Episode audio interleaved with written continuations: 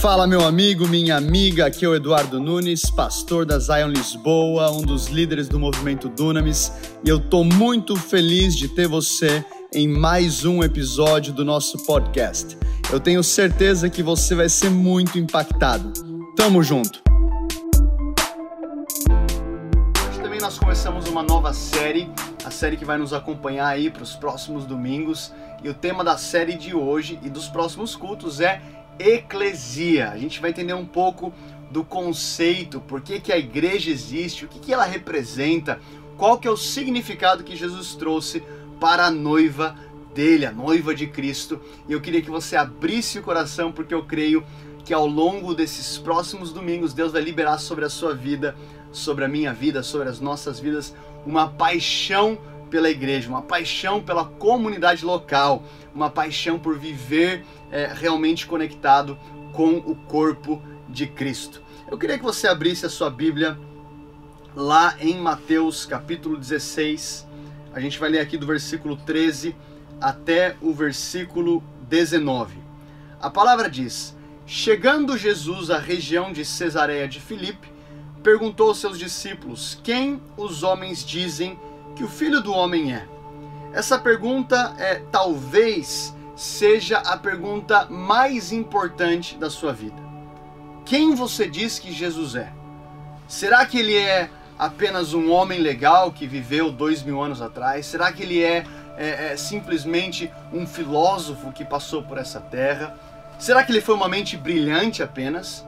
Será que ele foi um mito? Será que ele foi inventado pela história? A pergunta de Jesus é muito clara: quem eles dizem que eu sou? E aí a resposta dos discípulos é bastante interessante. Uns dizem, olha, alguns dizem que, que você é, é João Batista, um profeta. E aí é como se Jesus parasse tudo. E aí ele diz, no versículo 15, e vocês? Quem vocês dizem que eu sou? Como se dizendo, olha, não quero saber o que eles estão falando. Qual que é o seu nível de relacionamento? Qual que é o seu nível de revelação? Qual que é a sua convicção? O que, que vocês acham? E de repente Pedro ele para no versículo 16 e diz: Tu és Cristo, o Filho do Deus vivo. Tu és Cristo, tu és o ungido, tu és o enviado, tu és o Filho de Deus, tu não és apenas o Filho do homem, tu vens do céu, tu és o Filho de Deus. E aí Jesus responde: Feliz é você Simão, filho de Jonas, porque não foi carne ou sangue que te revelou, mas o meu Pai que está nos céus. E eu lhe digo que tu és Pedro, e sobre essa pedra eu edificarei a minha igreja, e as portas do inferno não prevalecerão contra ela. E eu lhe darei as chaves do reino dos céus, e o que você ligar na terra terá sido desligado nos céus e o que você desligar na terra terá sido desligado nos céus. Aleluia. Até aqui. Então a resposta de Pedro é: Tu és Cristo, o Filho do Deus vivo. E aí Jesus então diz: Feliz é você, ou bem-aventurado és tu, Simão, filho de Barjonas, porque isso não veio da sua cabeça, não foi carne ou sangue que te revelou, não foi uma ideia tua, isso foi uma revelação. Diga comigo, revelação. Revelação. O que Jesus está dizendo é que nós precisamos de uma revelação para entrarmos em parceria de, com Ele, para que não sejamos apenas levados pelo vento, levados por um fluxo, levados por um hype. Nós precisamos de um encontro com Deus de, de, um clique. É quando uma revelação é quando Deus ilumina o meu e o seu entendimento. É aquele momento que você está lendo a Bíblia e de repente existe. É, é, é, é como se o Senhor tivesse passado um marca-texto num versículo. Aquilo salta no seu coração. O que, que é isso? É o momento eureka. Aqui Jesus está dizendo para Pedro: Pedro, você recebeu uma revelação de Deus. Eu oro para que ao longo desses domingos Deus venha encher você de revelações que não seja apenas mais uma informação, que esses próximos cultos não venham ficar apenas no seu, no seu é, é, espaço intelectual, que isso venha virar uma revelação, que isso venha iluminar novos compartimentos espirituais na sua vida. E aí Jesus então, depois dessa revelação, ele diz: Tu és Pedro, e sobre essa pedra, diga comigo, pedra. Pedra. Que pedra? Será que Jesus aqui está falando de Pedro? É claro que não. A pedra que Jesus está mencionando aqui no versículo 18 é a revelação. Sobre essa pedra, sobre essa revelação, sobre essa declaração que eu sou Cristo, eu edificarei a minha igreja.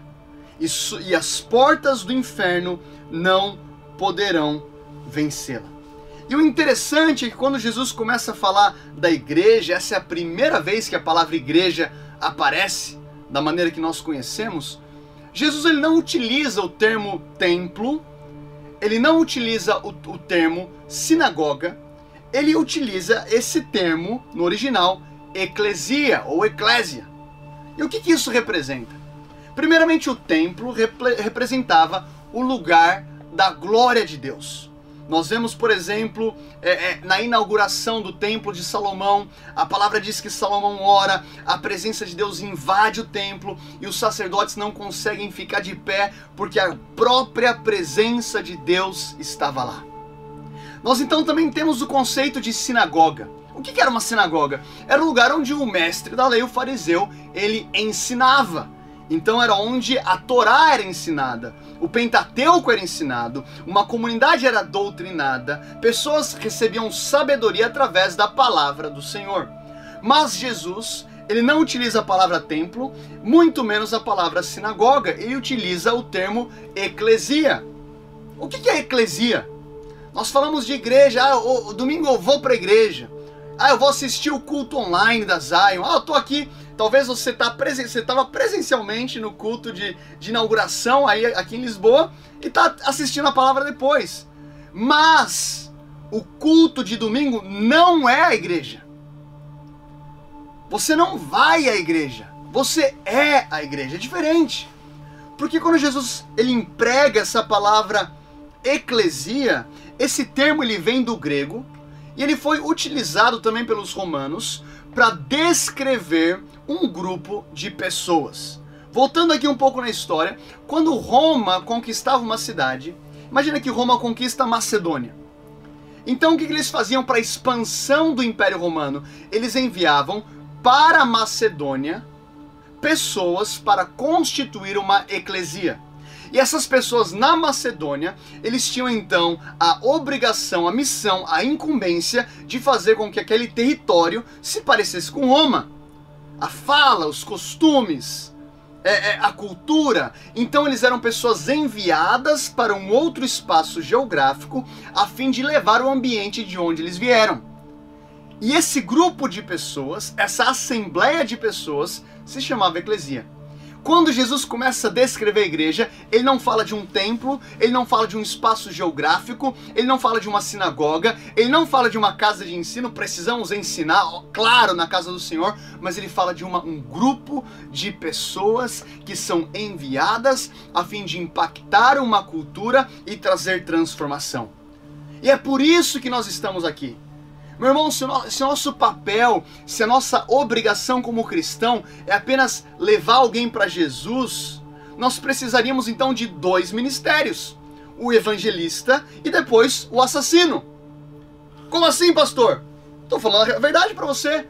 Se a salvação fosse o ponto final da sua vida cristã, da minha vida cristã, a única coisa que eu precisaria é aceitei Jesus, já posso morrer.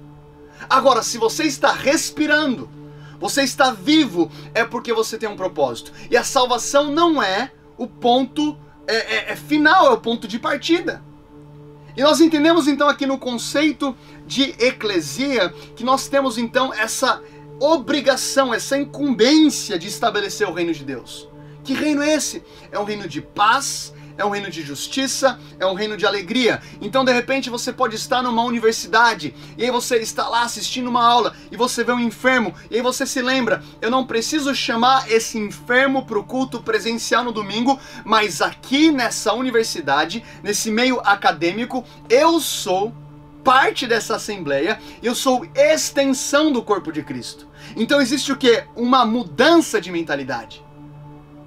Nós precisamos, eu não estou falando para você não convidar pessoas para vir para a igreja, mas nós precisamos transicionar o nosso modus operandi e começar a entender que a igreja é esse grupo de pessoas que estão unidos em um só propósito. Sabia que quando chegar o momento maranata, que Jesus voltar, que ele vier para pegar a sua igreja, ele não vai pegar apenas a Zion? Quem que pode dizer glória a Deus para isso? Glória a Deus. Ele não vai pegar apenas a denominação A, B, C, ele vem pegar uma igreja, a noiva de Cristo. Pessoas que foram separadas pelo Senhor estão debaixo dessa bandeira. Então eu tenho aqui é, é, alguns pontos para falar para você hoje, na verdade, quatro perguntas que vão nos ajudar a entender esse conceito. E a primeira pergunta que eu tenho para você é a seguinte: prédio ou pedras vivas? Será que a igreja é um prédio ou são pedras vivas? Olha o que Pedro vai nos dizer em 1 Pedro capítulo 2, 5. Vós também, como pedras vivas, sois edificados como uma casa espiritual. Fala comigo, uau! O que, que Pedro está dizendo aqui? Que a casa não é física. Ah, mas pastor Eduardo, nós começamos lá o culto da Zaya num auditório muito legal, muito bonito. Sim, mas aquela não é igreja. Porque essa igreja, essa casa do Senhor, é uma casa espiritual. Não tem a ver com um fundo preto, não tem a ver com fundo colorido, não tem a ver com um vitrô específico, não, são pedras vivas. Você já viu um tijolo que se mexe? Você já viu uma pedra que se mexe? É claro que não. Então o que, que Pedro está falando aqui? Que essa pedra viva, meu irmão, é você que essa pedra viva sou eu. Então nós somos edificados. Então existe uma pedra e outra pedra colocada, e aí outra pedra colocada, e quando elas começam a se juntar, existe uma casa espiritual. É isso que a palavra está dizendo. Com um propósito, olha só, essa casa espiritual tem um propósito. Qual que é o propósito? Serdes um sacerdócio santo. Uau! O que, era o sacerdote? Era aquele que tinha acesso à presença de Deus. Então, porque agora eu faço parte dessa casa, eu tenho acesso, eu sou santo, separado, eu tenho acesso à presença e agora oferecendo sacrifícios espirituais aceitáveis a Deus por meio de Jesus Cristo. Essa é a igreja, não somos um prédio, não somos uma denominação, não somos um clube, somos pedras vivas, que se mexem, pedras que são edificadas como casa espiritual, para que Deus habite no nosso meio. Aí a palavra diz, Pedro ele continua no versículo 9: Porém, vós sois geração eleita, sacerdócio real, nação santa, povo de propriedade exclusiva de Deus, cujo propósito é proclamar as grandezas daquele que vos convocou das trevas para a sua maravilhosa luz.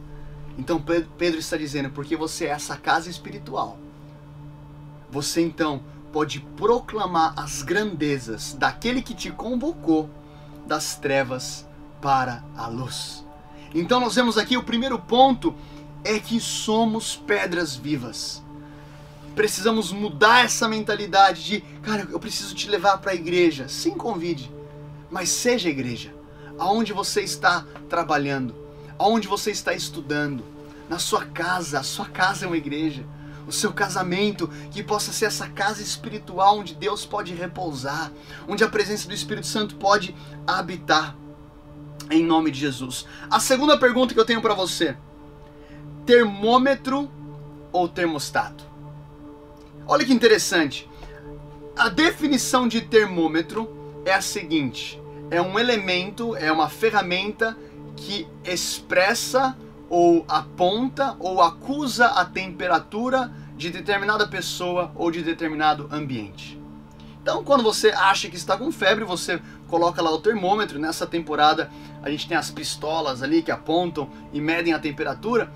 O que, que está falando? Está acusando a minha temperatura ou a sua temperatura. E o que, que é um termostato? O termostato é uma ferramenta diferente, é uma ferramenta que ela não aponta apenas a temperatura, mas o termostato tem o poder de mudar a temperatura de determinado ambiente. Como igreja, a minha pergunta para você, como eclesia, será que nós estamos, ou será que nós servimos apenas para medir a temperatura do mundo? O que é medir a temperatura do mundo? Ah, pastor, mas o mundo está muito escuro.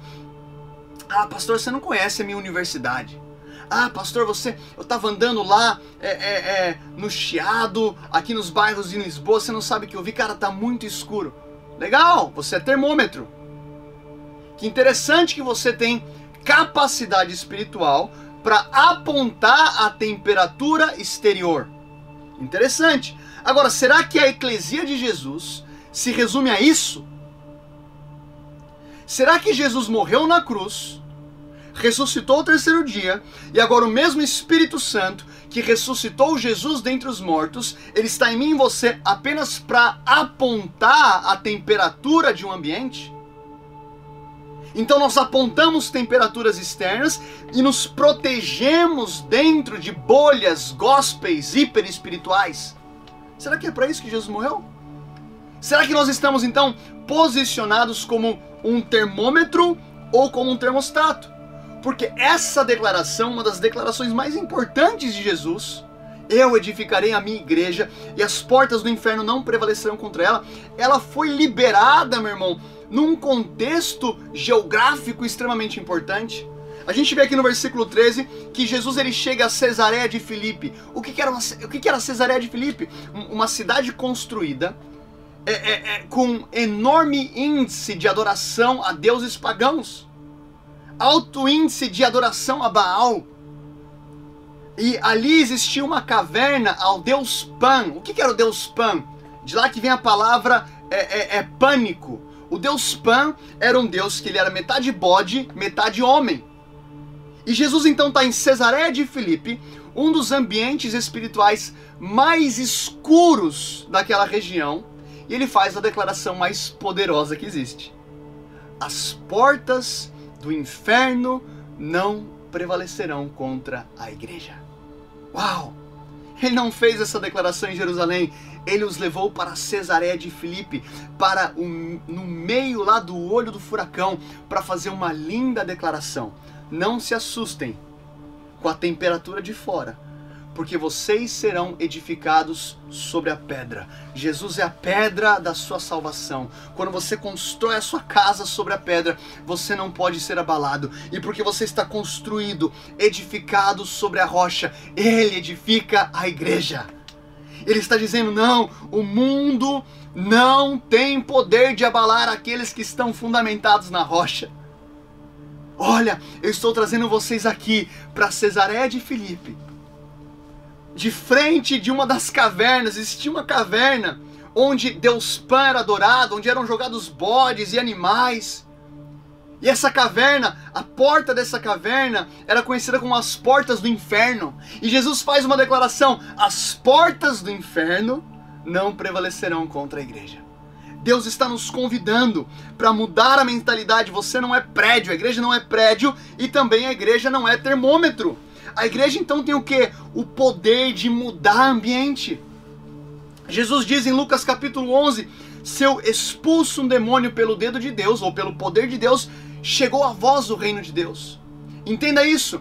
A eclesia ou a igreja tem então a autoridade, a legalidade de representar ou de liberar o reino de Deus. Imagine então que a eclesia é uma concessionária do reino. Quando você vai numa concessionária, o que, que eles têm? A concessão de representar uma marca. E Jesus está dizendo: Eu dei a concessão, eu dei a legalidade, eu dei a autoridade para que a eclesia, a eclesia me represente. Mude ambientes, mude atmosferas seja participante. Olha o que Paulo fala em 1 Coríntios 14, 26. Portanto, o que diremos, irmãos? Quando vocês se reúnem, cada um de vocês tem um salmo, uma palavra de instrução, uma revelação, uma palavra em uma língua, uma interpretação. Tudo será feito para a edificação da igreja. O que, que Paulo está dizendo? Um tem a revelação, o outro tem um salmo, o outro uma palavra, o outro uma interpretação. Ele está dizendo aqui: todo mundo faz parte. Não vem apenas para assistir, não vem apenas para sentir a vibe, não vem apenas porque, uau, é o primeiro culto, Venha por quê? Porque você é eclesia. Você faz parte. Ele está dizendo aqui: saia da cadeira da passividade e se envolva. Não apenas aqui na Zion. Se você tem uma outra, é você é de outra denominação, que Deus te abençoe lá também. Ele está dizendo: seja alguém com a mão na massa. Eu amo um texto de Paulo quando ele fala para Timóteo, 1 Timóteo 5,16, ele fala assim: se alguma mulher crente tem viúvas em sua família, deve ajudá-las. Pastor, o que, que isso tem a ver com eclesia? Eu vou chegar lá. Olha o que Paulo está falando, olha a profundidade desse texto. Se alguma mulher crente tem viúvas em sua família, deve ajudá-las. E não seja a igreja sobrecarregada, a fim de que as viúvas realmente necessitadas sejam auxiliadas. Pastor, não entendi nada. Pensa comigo. Paulo está dizendo: se você tem alguém na sua família passando necessidade, não coloque na conta da igreja como instituição, porque eu e você somos igreja e quando você ajuda como pessoa, você ajuda como extensão do corpo. Aqui o que Paulo está ensinando é: não terceirize para outrem a sua responsabilidade. Seja um participante, seja aquele que muda o ambiente, seja aquele que coloque a mão na massa. A terceira pergunta que eu faço para você hoje: entretenimento ou missão?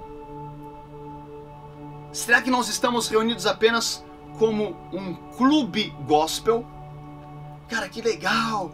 O culto das 11, a gente está chegando lá, cara, é forte, vai ter louvor, vai ter alto monte, a palavra, yes! Tá, mas por que que a gente faz isso? Por quê? Será que é apenas para sentir um calafrio? Será que é apenas para a gente sentir um arrepio? Será que é apenas para a gente falar, uau, tem uma igreja é, é, é para frequentar no domingo? Cara, isso é incrível. Não me leve a mal. Mas tem que ter um propósito mais profundo. E eu fico pensando aqui na história de Saul. Abre comigo aí em 1 Samuel capítulo 9, versículo 14. As jumentas do pai de Saul se perdem. E Saul começa a procurar jumentas. Ele vai para uma região, vai para outra, passa por uma cidade, ele não encontra. E aí no versículo 14 a palavra diz: E eles foram à cidade, eles estão procurando Samuel. Diga comigo, Samuel. Samuel. Samuel representa uma voz profética. Eles foram à cidade e ao entrarem, Samuel vinha na direção deles a caminho do altar no monte. No dia anterior à chegada de Saul, o Senhor havia revelado isto a Samuel. Amanhã, por volta desta hora, enviarei a você um homem da terra de Benjamim. Unja-o como líder sobre o meu povo de Israel. Ele libertará o meu povo das mãos dos filisteus. Atentei para o meu povo, pois o seu clamor chegou a mim. Quando Samuel viu Saul, o Senhor lhe disse: Esse é o homem de quem eu lhe falei, ele governará o meu povo. Saul aproximou-se de Samuel na entrada da cidade e lhe perguntou: Por favor, pode me dizer onde é a casa do vidente ou do profeta? Respondeu Samuel: Eu sou o vidente. Vá na minha frente para o altar, pois hoje você comerá comigo. Amanhã cedo eu lhe contarei tudo o que você quiser saber, e eu deixarei ir. Quanto às jumentas que você perdeu há três dias, não se preocupe com elas, elas já foram encontradas. E a quem pertencerá tudo o que é precioso em Israel, senão a você e toda a família do seu pai? Olha o que o profeta faz com Saul. Saul, você está três dias procurando jumentas. Você chegou aqui. Eu ouvi de Deus que você é o próximo rei de Israel. Saul, as jumentas já foram encontradas, mas você vai, vai, vai ter tudo aquilo que é precioso em Israel. O que, que a gente vê aqui? Alguém que chegou à casa do profeta completamente perdido mas na casa do profeta houve, houve uma direção, houve um alinhamento, houve uma missão liberada. Talvez você vai chegar na eclesia, na igreja, cara, eu tô vindo aqui para arrumar o meu casamento. Tô passando por uma barra financeira. Eu tô passando, cara, por um perrengue lá com os meus filhos. Ah, pastor, eu não consigo arrumar trabalho. Pastor, tá acontecendo isso, isso, isso, isso, isso. E a resposta de Samuel é incrível. Ele diz: Saul, as jumentas já foram encontradas. Eu quero falar para você nesse domingo, as jumentas na sua vida já foram encontradas. Amém. E se você está na eclesia do Senhor, é porque ele tem uma missão para você. Você não está aqui apenas para sobreviver. Você não pode ser atraído para o ambiente apenas para necessidade. Às vezes, meu irmão, Deus está usando essa necessidade como isca. Ele vem te puxando, vem, vem, vem, vem, vem. E quando você chega na casa do profeta, o profeta fala para você: "Olha, meu irmão, não se preocupe com a sua necessidade, a jumenta foi encontrada, mas Deus te trouxe até aqui, trazendo essa necessidade como isca, para que eu liberasse uma palavra sobre você. Você será o próximo rei de Israel. Então, algumas pessoas estão aqui, você está passando por necessidade, você está passando por um momento onde você precisa de uma resposta, e eu quero falar para você: Deus vai liberar destino. Às vezes, Deus não responde como você gostaria, às vezes, está esperando por um romper, Deus fala assim: Não, eu estou te apontando para aquela direção. Enquanto você caminha, eu mudo a sua história. Enquanto você caminha, eu rompo sobre a sua família. Enquanto você caminha, eu abençoo a sua empresa. Por quê? Porque na eclesia existe missão, na eclesia existe destino e na eclesia existe propósito. Jesus diz aos seus discípulos: Ide por todo mundo e pregai o evangelho a toda criatura. Em outras palavras, ele está dizendo: Olha, vocês foram salvos, mas agora serão testemunhas. Vocês serão aqueles que proclamarão a verdade do evangelho. E eu creio que ao longo desses próximos cultos, Deus vai trazer sobre a minha vida e a sua vida um senso de missão tão grande não apenas para participar de um culto legal no domingo, mas você vai acordar na segunda-feira com o senso de cara. Eu tenho um papel importante para trazer é, é, é, realmente o reino de Deus onde eu fui inserido. Eu faço parte. Eu não preciso esperar, cara, o próximo culto da Zion. Eu não preciso esperar é, é, abrir a vaga lá do culto das 11 e fazer a minha inscrição. Não. Segunda-feira eu tô tão empolgado quanto ontem. Terça-feira também. Quarta-feira também. Por quê? Porque eu vivo debaixo de um propósito. Meu irmão, as suas jumentas já foram encontradas e Deus tem uma missão para sua vida. E a quarta pergunta que eu tenho para você é: avançar ou retroceder? Olha o que Jesus diz lá no versículo 19, 18 e 19 as portas do inferno não poderão vencê-la. Eu lhe darei a chave do reino dos céus, e o que você ligar na terra será ligado nos céus, e o que você desligar na terra terá sido desligado nos céus. Quando Jesus diz que a porta do inferno não poderá prevalecer contra a igreja, entenda isso. Escreva isso bem grande. Eu e você estamos atacando às vezes temos essa mentalidade de, cara, se ao menos eu puder, se ao menos eu puder sobreviver ao próximo momento de espiritualidade na minha vida. Se ao menos eu puder sobreviver a essa barra, essa perseguição, essa dificuldade. Não, meu irmão. Você não foi feito para sobreviver, você foi feito para governar.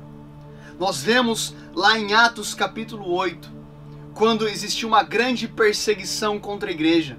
Depois você pode ler na sua casa. Atos 8 começa uma grande perseguição contra a igreja. Estevão morre apedrejado.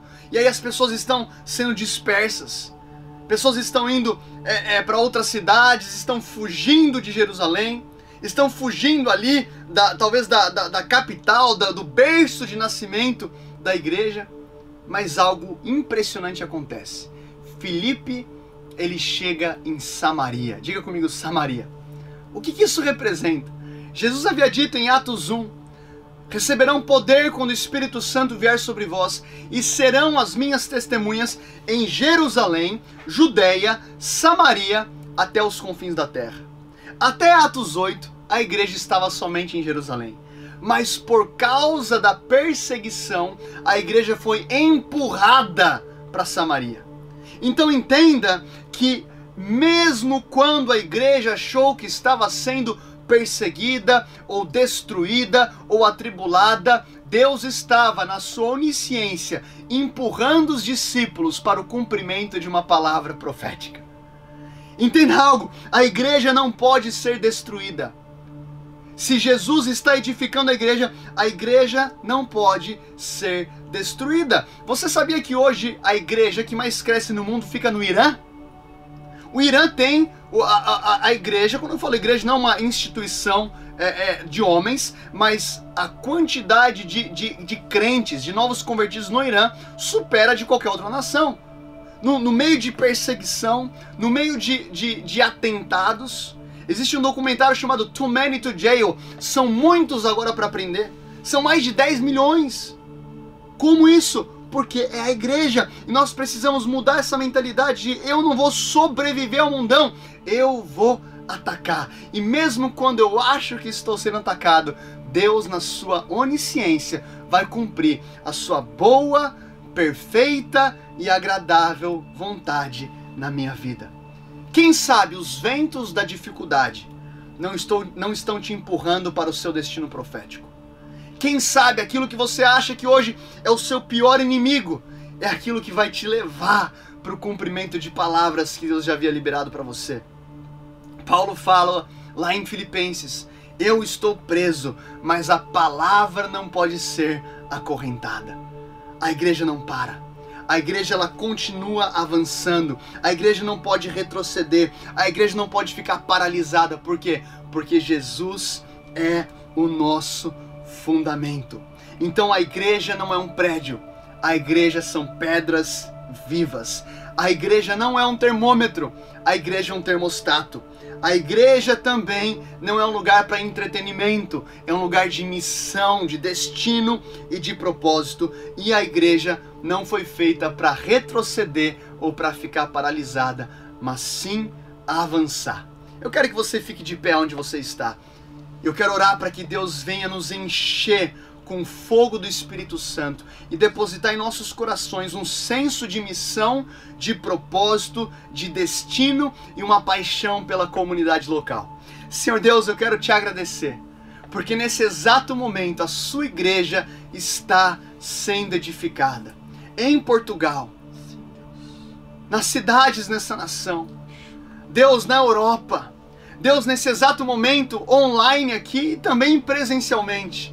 Eu quero orar, Deus, para que o Senhor venha nos fortalecer diante das dificuldades, diante, Senhor Deus, dos, dos temores, diante da, da, da escuridão que existe lá fora, que a tua glória seja liberada sobre nós. Deus, eu oro para que o Senhor venha nos colocar numa posição de ataque, todo medo, assim como Paulo disse a Timóteo, eu declaro sobre a sua vida que o Senhor não te deu um espírito de medo, mas de poder, amor e moderação. Eu oro para que todo medo vá embora e que Deus venha liberar sobre a sua vida uma unção de desbravador. Eu vejo sobre, uau, Rabanda Kasi Karabashai. Eu vejo Deus liberando sobre nós uma unção para desbravar.